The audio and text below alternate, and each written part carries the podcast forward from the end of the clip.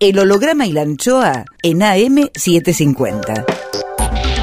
Miguel Rep dibujando en el éter. Rep.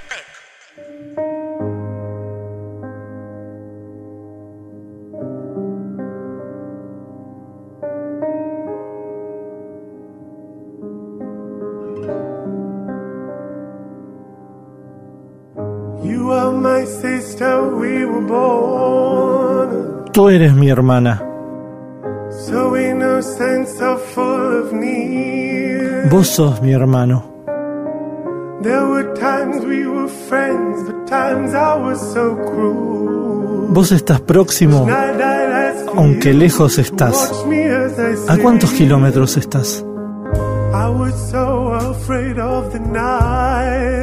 El holograma y la anchoa.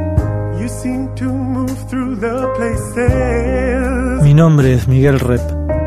that I feared. You lived inside my world so softly, protected only by the kindness of your nature. El holograma y la anchoa. You are my sister, and I love you. May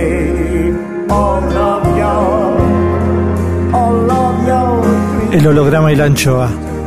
Ustedes son mis hermanos.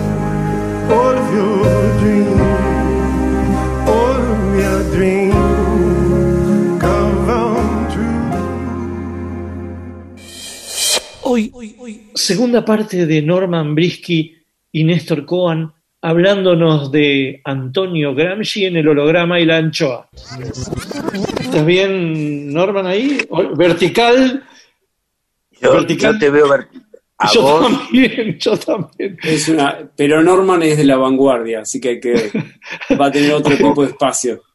Ahí está. No, no es tan fácil. no, recién hiciste una pirueta por la cual volvió al horizontal en el anterior Zoom, Norman.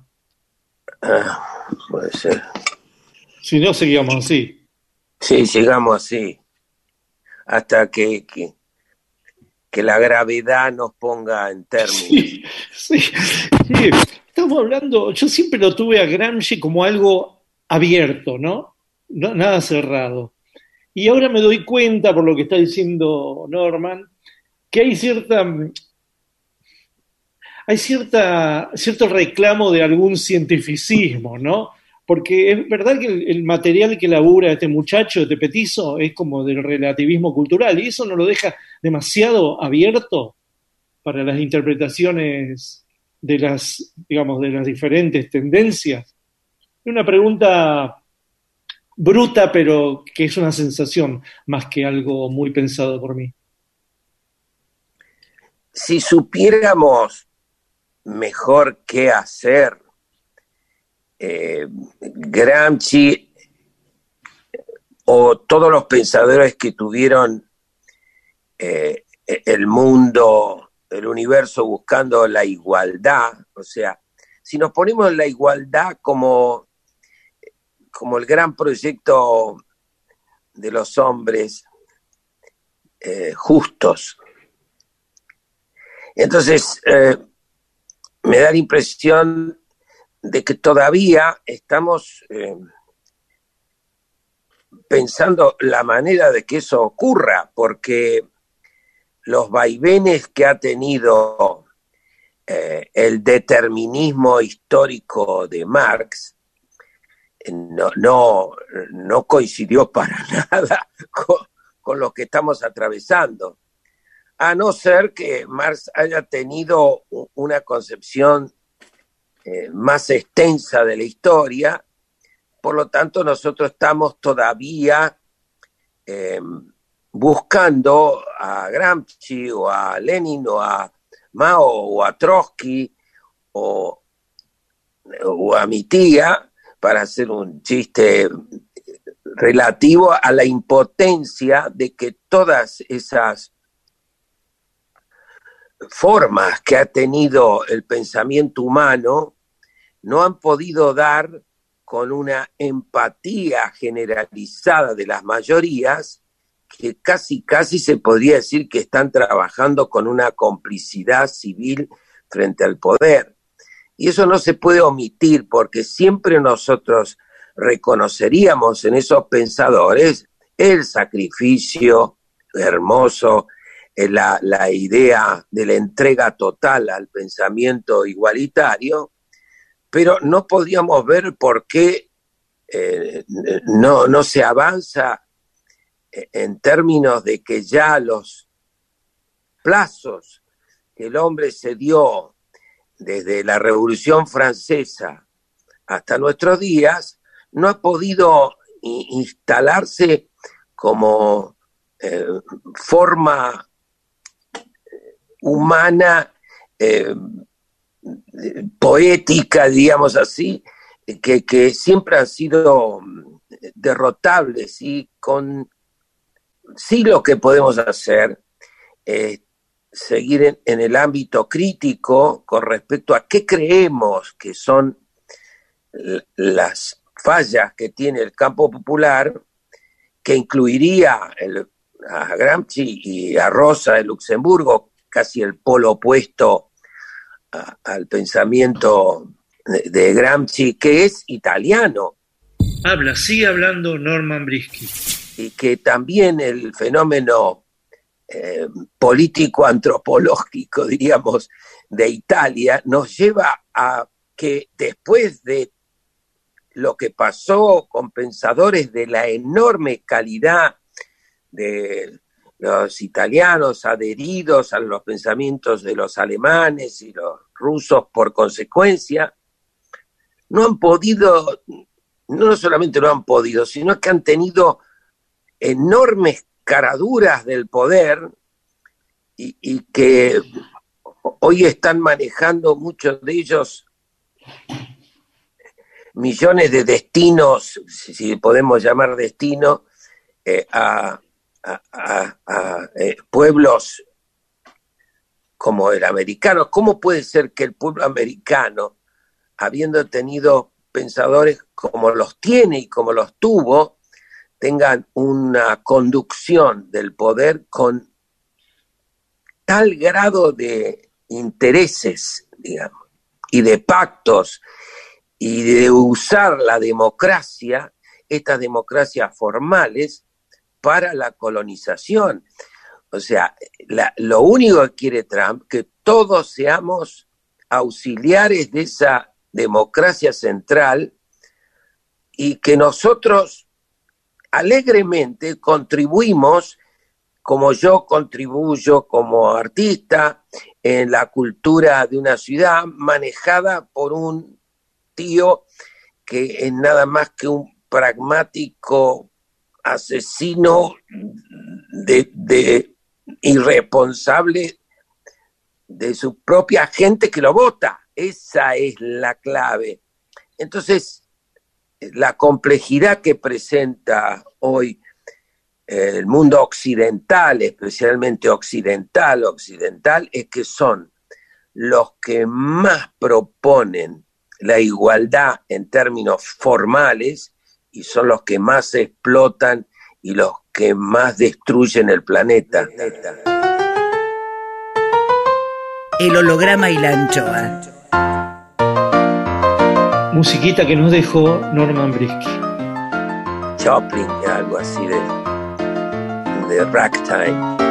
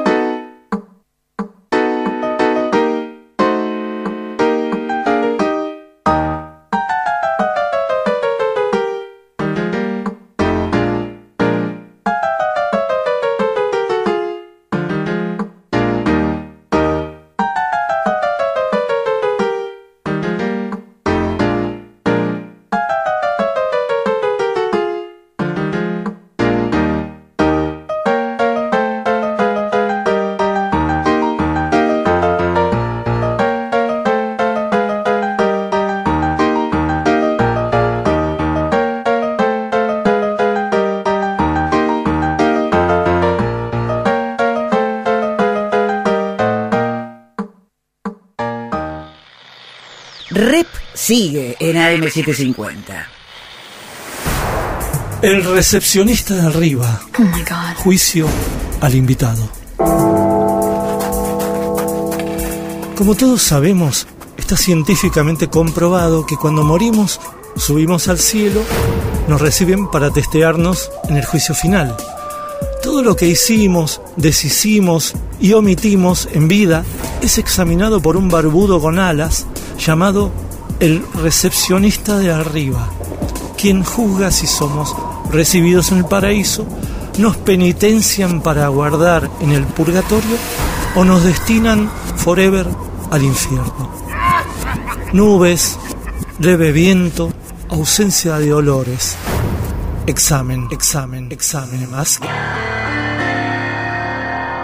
Cuadrito 1. El recepcionista de arriba recibe a Antonio Gramsci, Gramsci, interpretado por Néstor Cohen. Comienza el interrogatorio. Eh, señor Antonio, ¿qué instancia prefiere para su eternidad? ¿Paraíso, purgatorio o infierno? El infierno, obviamente. Y viendo su vida vivida ya, ¿qué cree merecer? ¿Infierno, purgatorio o paraíso? Si fuera creyente, eh, elegiría el paraíso. Pero creo que me lo merezco. Pero sí como desafío a futuro, elegiría el infierno. ¿Qué es esta tierra que nos tocó? ¿Le dio un abrazo, un beso, eh, saludó a alguien en vida y ahora que ve esa foto se arrepiente? No, al contrario, me hubiera gustado más abrazar a, mis hijos, que, que lamentablemente no estuviera, no pude, eh, no, no pude ser papá como me hubiera gustado, a mis dos hijos. ¿A quién, si pasa esta instancia de la eternidad, le gustaría conocer o volver a ver, saludar? A Maquiavelo, a Nicolás Maquiavelo, me gustaría conversar con él más allá que todo el mundo habla mal de él. ¿Ha sido en vida soberbio, Antonio? No, eh, no. Eh, fui muy perseverante, no soberbio. Fui muy tenaz. Quizás por las enfermedades que tuve, las desgracias, la pobreza. ¿Ha sido en vida envidioso? No, para nada. Es más, el fundador del Partido Comunista no fui yo, fue otro compañero con más eh, eh, fuerza que yo, a quien admiré mucho y sin embargo nunca le tuve envidia. Amadeo Bordiga. ¿Ha sido en vida mentiroso? Frente a la policía, frente a los interrogatorios policiales, sí. Y lo volvería a hacer. El recepcionista de arriba. Miguel Rep dibujando en el éter. El holograma y la anchoa. Volvemos con Antonio Gramsci por Norman Brisky y Néstor Cohen. Néstor, ¿cuáles son los pensadores de los cuales se nutre Antonio para, para, bueno, para enarbolar después su pensamiento, no? Mira, principalmente él empieza muy, de muy pibe, muy chico, a leer el- un periódico socialista que se lo mandaba su hermano, que estaba haciendo la colimba, estaba haciendo la conscripción. Entonces empieza a leer el socialismo a los 14. Y en sus orígenes él todavía no, no accede a los grandes pensadores de la humanidad. Él vive en una isla muy pobre, es como que te dijera la zona más pobre del Chaco argentino, Cerdeña. Cerdeña, exacto, que en Italia era dentro del sur, que ya era pobre, lo más pobre del sur. Entonces, el primer pensamiento que tiene es un pensamiento regionalista. Él piensa que la culpa de toda la miseria que vive él, porque era un hombre de, de una familia realmente muy eh, humillada, muy necesitada, y todo su pueblo, la culpa es de los italianos del continente.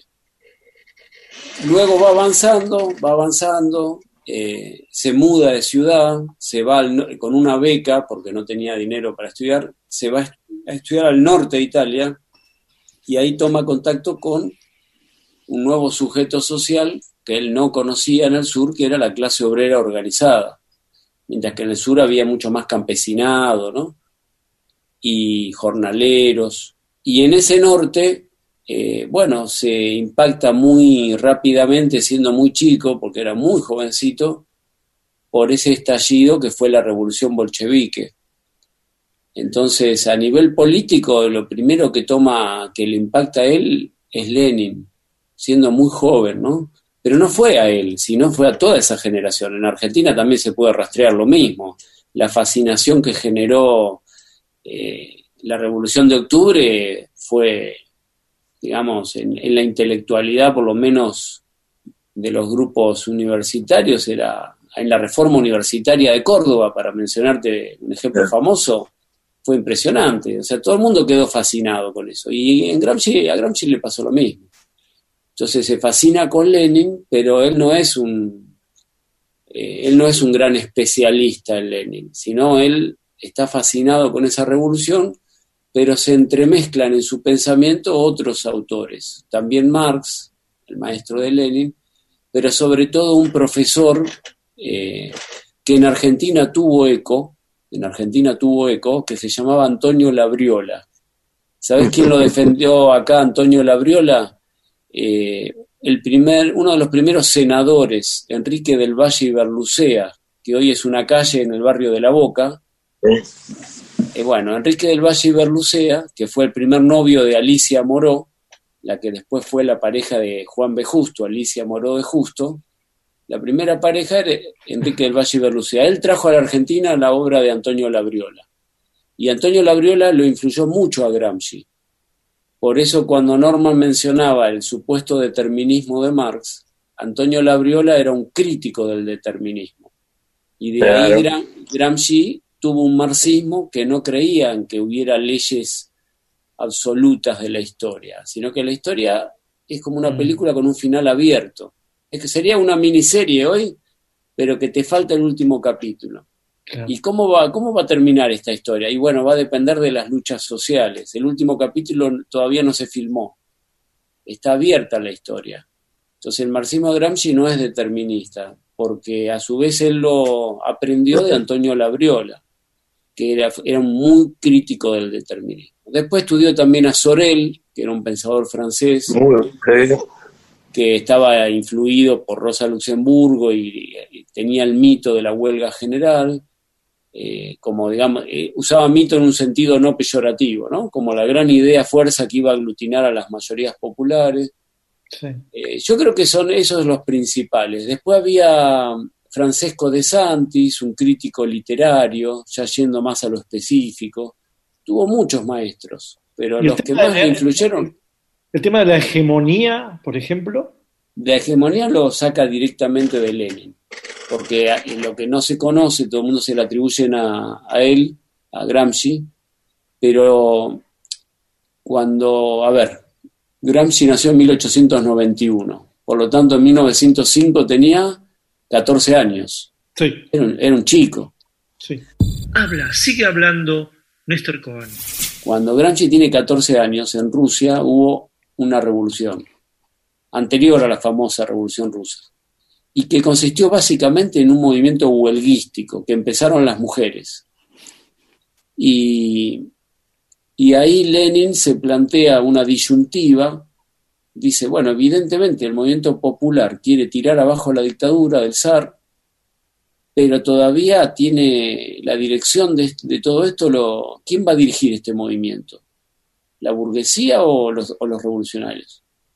Y entonces Lenin escribe un libro eh, que se llama, que nadie lee hoy en día, te digo, no lo encontrás ni de usado, dos tácticas de los revolucionarios frente a la revolución, ¿no? Y él ahí plantea en ese libro famoso Dos tácticas la categoría de hegemonía. Dice, este movimiento popular tiene tareas que llamaríamos burguesas, pero no podemos regalarle el movimiento popular a la burguesía, hay que disputarle la dirección hay que disputarle la hegemonía, y usa esa palabra. Bueno, eso lo plantea Lenin cuando Gramsci tenía 14 pirulos, muy pibe. Pero después de toda la experiencia de Gramsci con los obreros de la Fiat y del trabajo clandestino, etcétera, y cuando caen derrotados los trabajadores italianos ante la Fiat y ante Mussolini, él se hace la pregunta, ¿y por qué fuimos derrotados? Y la conclusión es, y nos, nos cagaron, perdimos, porque peleamos solos, porque pe- peleamos solos, porque no logramos construir la hegemonía. Y entonces recupera eso de Lenin y bueno, lo perfecciona, lo refina, lo completa y, profundiza muchísimo en eso, que originariamente es como que abrió un cajón, sacó una herramienta que había fabricado Lenin y la perfeccionó. Y a partir de ahí se hizo la pregunta que plantea Norman. Los sectores populares, ¿por qué apoyan a, lo- a sus verdugos? En Estados Unidos y en muchos otros países, ¿no? ¿Por qué el, el pueblo brasileño votó un Bolsonaro? ¿O por qué nuestro país votó un Macri? ¿no? Eh, o en otra época, ¿por qué apoyó un Caballo? Y amén, qué sé yo. Y bueno, pero yo no sé si Gramsci usaría la palabra que usó Norman, complicidad. Porque me da la impresión que el que es cómplice es, digamos, plenamente con- consciente de lo que está haciendo y, y está apoyando, digamos, y yo sé que están matando a alguien y tengo conocimiento pleno de ese asesinato y lo apoyo, soy un cómplice. Ahora, si a mí en la mitad me manipulan, me intentan convencer desde pibe de que hay que apoyar al empresariado porque no hay otro camino, y que si rompemos con el FMI viene el caos, y que si yo no, no sé, no le chupo las medias a la gente que vive en un barrio cheto, el país eh, se convierte en, en el infierno que se llama Venezuela, si desde pequeño, desde niño, desde niña, te están convenciendo de eso y toda la tele te repite lo mismo, y los diarios y la radio, yo no sé si la gente es cómplice. Claro, No no, para- está intermediada. No para esculpar, ¿eh? no, no, no te digo, el que votó a Macri en el 2015 es probable que lo hayan manipulado. Tal vez es verdad que si lo vuelve a votar en el 2017, ya ahí sí hay una cuota de complicidad. O de, no sé, de terquedad, de no querer dar el brazo a torcer. Y ahí habría que indagar las razones profundas de por qué los pueblos a veces apoyan a, a los poderosos. Gramsci fue uno de los principales teóricos de ese gran problema que es nuestro problema, ¿no? ¿Por qué las mayorías populares no siempre defienden a sus propios intereses y por qué a veces se identifican con sus opresores? Rep sigue en AM750. El holograma y la anchoa. El recepcionista de arriba. Oh my God. Juicio al invitado. Hay gente que espera entrar en el paraíso, pero hay muchos en el paraíso que esperan que entre cierta gente. Cuadrito 2. Continúa el interrogatorio a Antonio Gramsci, Gramsci, en la voz de Néstor Cohen. ¿Ha sido en vida procrastinador? No sabría responderle ahí. No, sab- no sabría. ¿Ha sido en vida celoso? No sé si fueron celos. Eh, No pude con mi esposa. Fue demasiado conflictiva la, la relación porque caí preso y terminé teniendo un vínculo con mi cuñada y no con mi esposa. Entonces, no sé si fueron celos o deseos de haber podido tener una vida de pareja más saludable, más feliz. ¿Ha sido en vida racista? Eh, no, para nada. Eh, fui víctima del racismo por ser justamente del sur de Italia, que nos llaman y nos llamaban terrones, negros. Entonces, sufrí el racismo. ¿Ha sido vida optimista? Eh, tampoco fui nunca optimista. Por eso le puse tanto énfasis a la voluntad. ¿Ha sido en vida pesimista? Sí, fui pesimista. Sí, y sobre todo desde que triunfó el fascismo. ¿Ha sido en vida dilapidador? No, nunca tuve, nunca tuve que dilapidar. ¿Ha sido en vida avaro? No, tampoco. No, no tenía que acumular. ¿Ha sido en vida ambicioso? Sí, tenía, tenía una ambición, sí, pero no personal, sino colectiva. Tuve muchos proyectos demasiado ambiciosos. ¿Y ha sido en vida violento? No, no, nunca fui violento. En lo personal, sí creo en la violencia, pero por mi propio cuerpo no podría ser violento. El recepcionista de arriba. Rep. En AM 750. Seguimos con Néstor Cohen, estudioso, académico, autor de Gramsci para principiantes. Norman Brisky, actorazo. Dos entendidos de Gramsci hablan de Gramsci. Me gustaría que habláramos de lo que al principio tiró Norman, que es el teatro del explotado, ¿no? Y ahí me gustaría que también convers- conversemos, no quiero ser el árbitro de esto o el que reparte las naipes. Quiero que vos, Néstor, me ayudes también, para ver si podemos eh, entrar en ese tema, ¿no? El teatro, que, bueno, el teatro, parece que hablas del teatro, que es, es esa cosa oscura que pagas una entrada, pero el teatro parece el teatro humano, ¿no? Yo le querría preguntar sobre lo que vos decís a Norman. Él mencionaba en ese libro que yo les, les mostré, pero que bueno, la gente que escucha la radio no lo puede ver, que es un libro de Norman que se llama De octubre a plazo largo, a brazo largo, perdón, eh, que habla de su trayectoria en el teatro eh, política y cultural. Él menciona que recibió la influencia de Augusto Boal, eh, el teatro del, del oprimido también. No sé si, si tendrá que ver con el teatro del explotado. No sé, hago la pregunta. Yo tampoco tengo una respuesta clara, porque cuando se habla de teatro explotado siempre aparece el explotador, ¿no? Eh, porque es el, el que el teatro eh, podría caracterizar en sus, en sus intereses, que en el teatro casi siempre está dibujado nada más que como enemigo, nada más ni nada menos. Eh, es muy interesante ya determinar quién es el enemigo. El teatro tiene, desde Shakespeare, tiene una caracterización del enemigo que en el caso de Octubre o Brazo Largo tratábamos de también mostrar las contradicciones del explotador.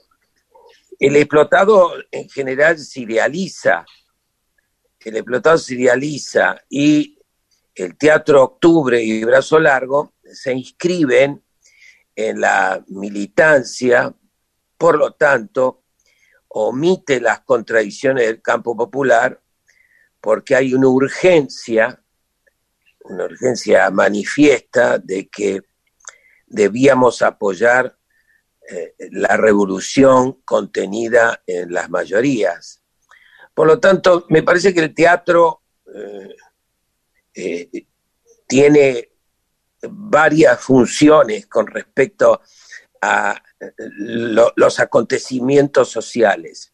Puede acompañarlos, puede subrayar las, las contradicciones que se puede vivir en, en estos sistemas, pero no, en el caso de Brecht es distinto, porque Brecht ya habla de las contradicciones del campo popular, habla de las contradicciones del pueblo alemán, que termina votando en elecciones libres y generales a Hitler. Nosotros este, tenemos una, otras características como eh, distintas a eso. Eh, y eh, la conformación de la ética en las estéticas sea distinta, o sea, las maneras que hacemos teatro están referidas a lo que podría decir una conducción política que nos encarga, che, esto es lo que hay que decir hoy sobre lo que está pasando en la provincia de Buenos Aires con la represión de la policía. Che, porque está ese grupo hoy que se llama Che Adelita, y hoy estamos denunciando eh, la, muerte del compañero de Bahía Blanca, y estamos eh, diciendo lo que está pasando en Palestina, lo que está pasando en todos los mo- movimientos eh, sociales que aparece una lucha que habría que defender y, subrayar. Con esto quiero decir que el teatro eh, no, ha, no ha podido ese teatro que hacemos nosotros entrar en el aspecto Walter Benjamin, sería el aspecto crítico de, de las contradicciones y ambigüedades del campo popular. No estoy, por suerte, no estoy de acuerdo con el tema de la conciencia yo. Con los años que llevo, eh, con este hermoso eh, eh, juego del teatro, eh, he aprendido mucho de que la conciencia no es suficiente, eh, que no, no se trata de un problema de conciencia y solamente de penetración de los medios en, en la gente. No, yo, eh, la opinión que tengo sobre, sobre nosotros es una opinión de que hay causas que son sostenidas con, con una cultura de sostén de nuestras ideas y hay eh, tentaciones en, en, que esto podría ser más fácil, menos doloroso y que se podría conquistar un estatus eh, económico que podría favorecer mucho más al despojo que significaría un socialismo eh, nacional y popular, diríamos, para hacer eh, propaganda. Pero me parece que la conciencia la tienen todos, que todos saben lo que pasa. Yo viví en Estados Unidos unos cuantos años para darme cuenta que todo lo que se dice sobre la sociedad americana que no se entera de nada es una mentira muy grande. Se entera de todo y eligen lo que eligen, conscientemente de que para ellos les puede favorecer mucho más Trump que los demócratas que son los que declaran la guerra, que son los que invaden naciones, etcétera. Es tal vez uno de los grandes temas de creer que la conciencia va a ser el instrumento que nos lleva, llevaría a la radicalización o, a, al entusiasmo para cambiar una sociedad. No lo creo, me, lo creía. O sea que soy un converti, no sé cómo se dice.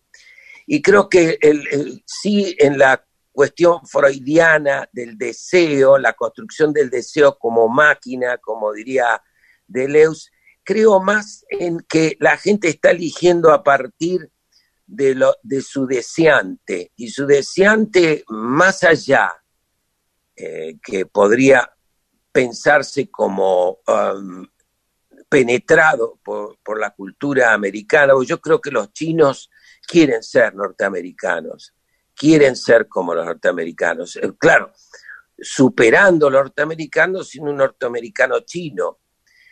Me, da la impresión, tal vez por el oficio más libertario en términos de creación no estar sujeto a, a reglas eh, sociológicas, ¿no?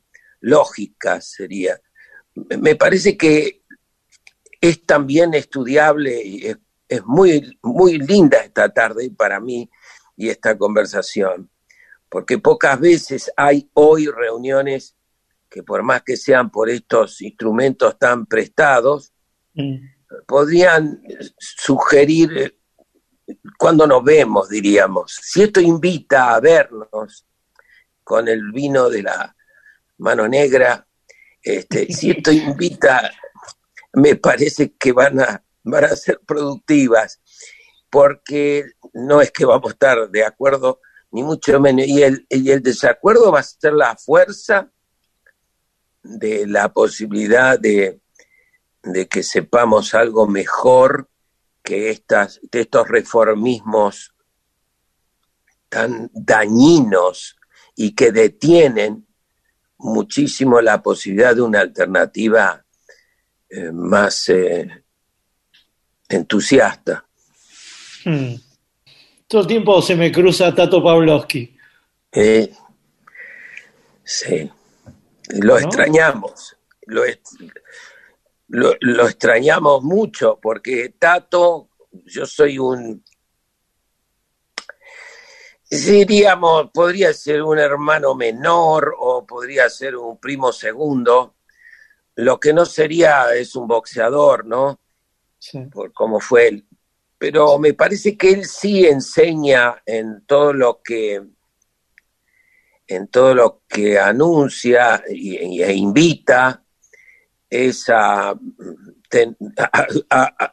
creer que Walter Benjamin eh, tenía claro que la posibilidad de localizar dónde está nuestro Hitler, dónde está nuestra, um, nuestro Perón, nuestra Evita, eh, en nosotros, va a ser más cercana la posibilidad de descubrir cuáles son los mecanismos que no vienen de la conciencia, sino que- vienen del deseo, ¿no? Y no de la necesidad.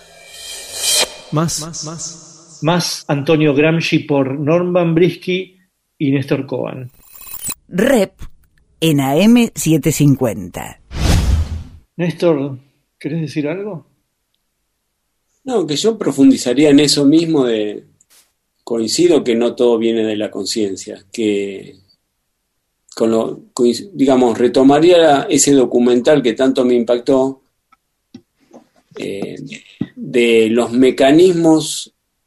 Noam Chomsky habla de la fabricación industrial del consenso. Eh, ¿Esta fabricación de consensos tiene algo que ver con la fabricación de deseo? Yo supongo que sí, porque justamente No sé, eh, Norman, ¿vos qué decís? No, que es una fabricación tecnológica. Es una fabricación tecnológica, como el celular, como eso. Hay una fabricación que serían las agencias de publicidad, ¿no? Hay una fabricación tecnológica que, que es un devenir de los sociólogos y de, de pícaros como Tinelli cosas así, que conocen muy bien los deseos que están eh, la- en las latencias sociales y que elaboran productos para que está siempre lleno Bueno. de tetas y culos que todos Que vemos, ¿no? Latencias capitalistas. Ah, sí, sí. Néstor. ¿Qué? Néstor, Sí. que te interrumpí. No, no, no, no. Eh, alguna vez me acuerdo con un grupo de amigos y amigas, hace unos 12 años más o menos, salíamos de unas reuniones políticas, íbamos a la villa del Bajo Flores, pasábamos cine, etcétera.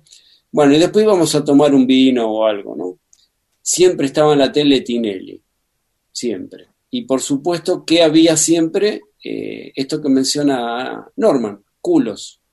Entonces a un compañero, como teníamos una serie de aerosoles que no habíamos usado, se le ocurrió, dice, si salimos a pintar por todos lados, los culos de Tinelli son el opio del pueblo, y se armó un gran debate en el grupo, ¿no? Porque el más viejo de nosotros dijo, no, muchachos, no se metan con los culos, que es lo único que nos queda.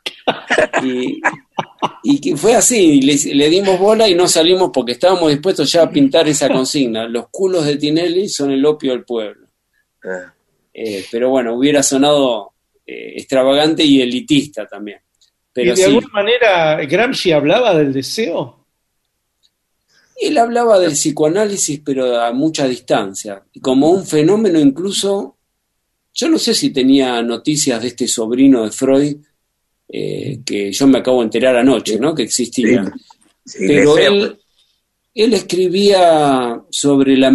Tiene un pasaje de los cuadernos que se llama Americanismo y Fordismo. Dice, Henry Ford es el arquetipo de la- del modo de vida norteamericano, ¿no?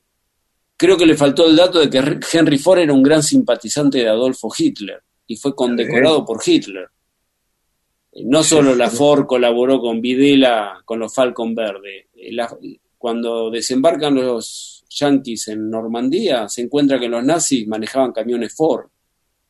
Así que Ford fue, tuvo estrechas vinculaciones con los nazis, ¿no? Pero bueno, Seguramente Gramsci lo- Gramsci capaz que lo sabría, porque re- realmente tenía mucha información en la cárcel, ¿no? Eso no lo sé yo si lo sabía o no, pero sí toma a Henry Ford como el arquetipo del americanismo, del modo de vida norteamericano.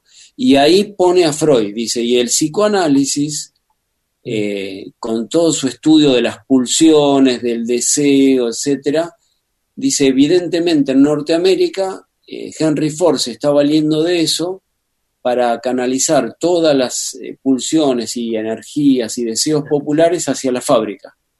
Entonces eh, asociaba, por ejemplo, la ley seca, la prohibición del alcohol, decía, es un mecanismo para que la gente no se disperse y que toda su energía vaya hacia el empleo productivo. Y lo mismo la sexualidad, ¿no? Entonces la represión sexual por un lado, la ley seca por el otro, Gramsci la asociaba a que toda la energía popular tenía que ser canalizada en la producción de automóviles. Mm. Eh, y a partir Eh, de bueno. ahí sí se mete con los deseos, ¿no? Pero siempre eh, como, digamos, la, los poderosos, la clase dominante, intenta vehiculizar, intenta, digamos, redistribuir, administrar los deseos populares. Eh, y el, el gran desafío que él encuentra es, bueno, cómo, desa- cómo, cómo contrarrestar eso, cómo esos deseos populares eh, Vos mencionaste a Tato Pavlovsky, yo voy a mencionar a otro amigo en común, a León Rosigna. ¿Cómo, cómo esos deseos populares podrían, en lugar de ir hacia una masa artificial, por cómo reconducirlos hacia un proyecto revolucionario, ¿no? Aunque es amoroso, que es generoso, que es solidario, que no es egoísta. Claro. Ese creo que es una de las grandes preguntas que se hace Gramsci y que queda abierta porque él se muere, ¿no? Y no lo puede responder. Tampoco lo podría responder un individuo, creo que eso va a ser una respuesta en algún momento colectiva. Mm. ¿Cómo disputar eso que no- nos presenta un Tinelli, que nos presenta la tele? ¿Cómo disputar esas pulsiones para que se canalicen en, en otra cosa, en algo más piola, en algo popular, colectivo? Algunos, no soy tan pesimista, no creo que todo esté destruido, porque hay un montón de gente joven que, que sin renunciar obviamente a su sexualidad y a, y a sus pulsiones, sí apuesta en un proyecto colectivo, ¿no? Y trabaja en comedores populares, trabajan en las villas, hay, hay, o sea, yo creo que hay una contradicción, no creo que todo sea dominación desde arriba. Pero bueno, por ahora los poderosos van ganando, me parece. Sí, que también quiere decir nosotros vamos perdiendo. Exacto. Tal cual. Está muy bueno, muy bueno lo del culo, lo voy a, lo voy a registrar, digamos, vamos a poner un agradecimiento, pero lo vamos a usar en algún momento, que tal vez sería algunos militantes tratando con una brocha de tapar la televisión, ¿no? En vez de tapar el culo, tapar la, te- la tecnología del culo, ¿no? La- eh, sería interesante, nos van a cagar a palos eh, a, a los con los que les cuesta pagar la cuota y todo lo demás. Este, me- me- El holograma y la anchoa.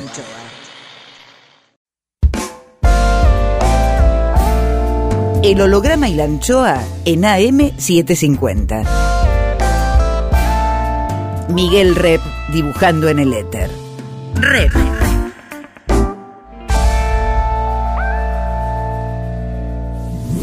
Cuadritos finales. El recepcionista de arriba. Oh my god. Juicio al invitado. Según pasan los años en capacidad hotelera, el infierno tiene más problemas de alojamiento que el paraíso. ¿Por qué ocurre esto? Cuadrito 3. Termina el interrogatorio y se procede al veredicto.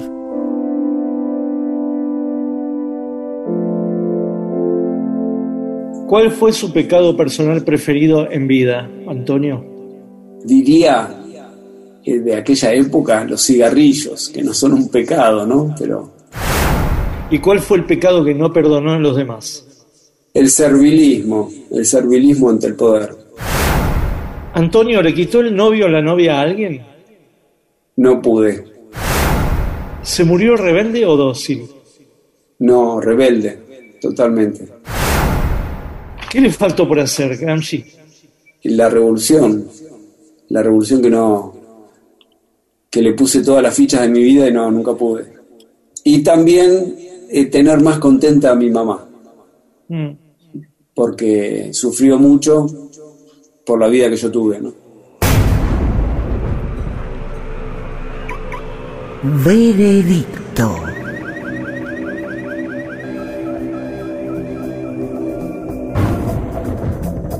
Sopesando cuidadosamente las respuestas del pensador desgranadas por el investigador y observando en sus palabras una vida austera, desdichada, racional, humanista, genial, itálica, universal, sacrificial, enterísima, idealista y ejemplar, por todo ello sentenciamos a Antonio Gramsci al paraíso. Paraíso, paraíso. Y ojalá tengan muchos ese destino, a ver si logran conocerlo y disfrutar de su compañía. Dejo constancia, el recepcionista de arriba. El recepcionista de arriba. Bueno, No, un placer haber estado con vos en el programa y con Norman. Dos gente muy, dos personas muy queridas y admiradas. Bueno, muchas gracias. Placer. Con los Bueno. dos es hecho. Hasta Feliz luego. Vino, feliz una vino. pregunta, una pregunta, Sí. Norman. Sí. Eh, dos cosas. eh, Lenin llegó tarde porque viajaba en tren, pero siempre que uno viaja en tren llega tarde. Y, y segundo, te digo, ¿vuelve el peronismo de base o no? Eh, el peronismo de base existe ahora, eh, está activo, ¿no? Eh, y con, con que muy bueno que no haya querido sostener eh, conservadoramente el mismo nombre. Tiene o- otras maneras, pero estamos juntos, sí, estamos trabajando, sí. Buenísimo. ¿Mm? Bueno, mil gracias. Un abrazo gracias, fuerte. gracias, abrazo, beso a la nena. Chao. Eh, gracias, chao. Un beso grande. Gracias, Néstor. Abrazo. Gracias. El holograma y la anchoa. Miguel Rep en AM750. Edición Eimon. Textos Jorge Tanure. Sí, para algunos es más horrible que para otros. Es injusto el mundo, es una mierda. Intenta, produce, consigue. Listo, ahí le mandé. Berenice Sotelo. Gracias. Lápiz y tinta Miguel Rep. El holograma y la anchoa en la contratapa del fin de semana. Sueñan lindo. Miguel Rep. El holograma y la anchoa, siempre contratapa, siempre último, siempre nocturno, siempre allá. siempre-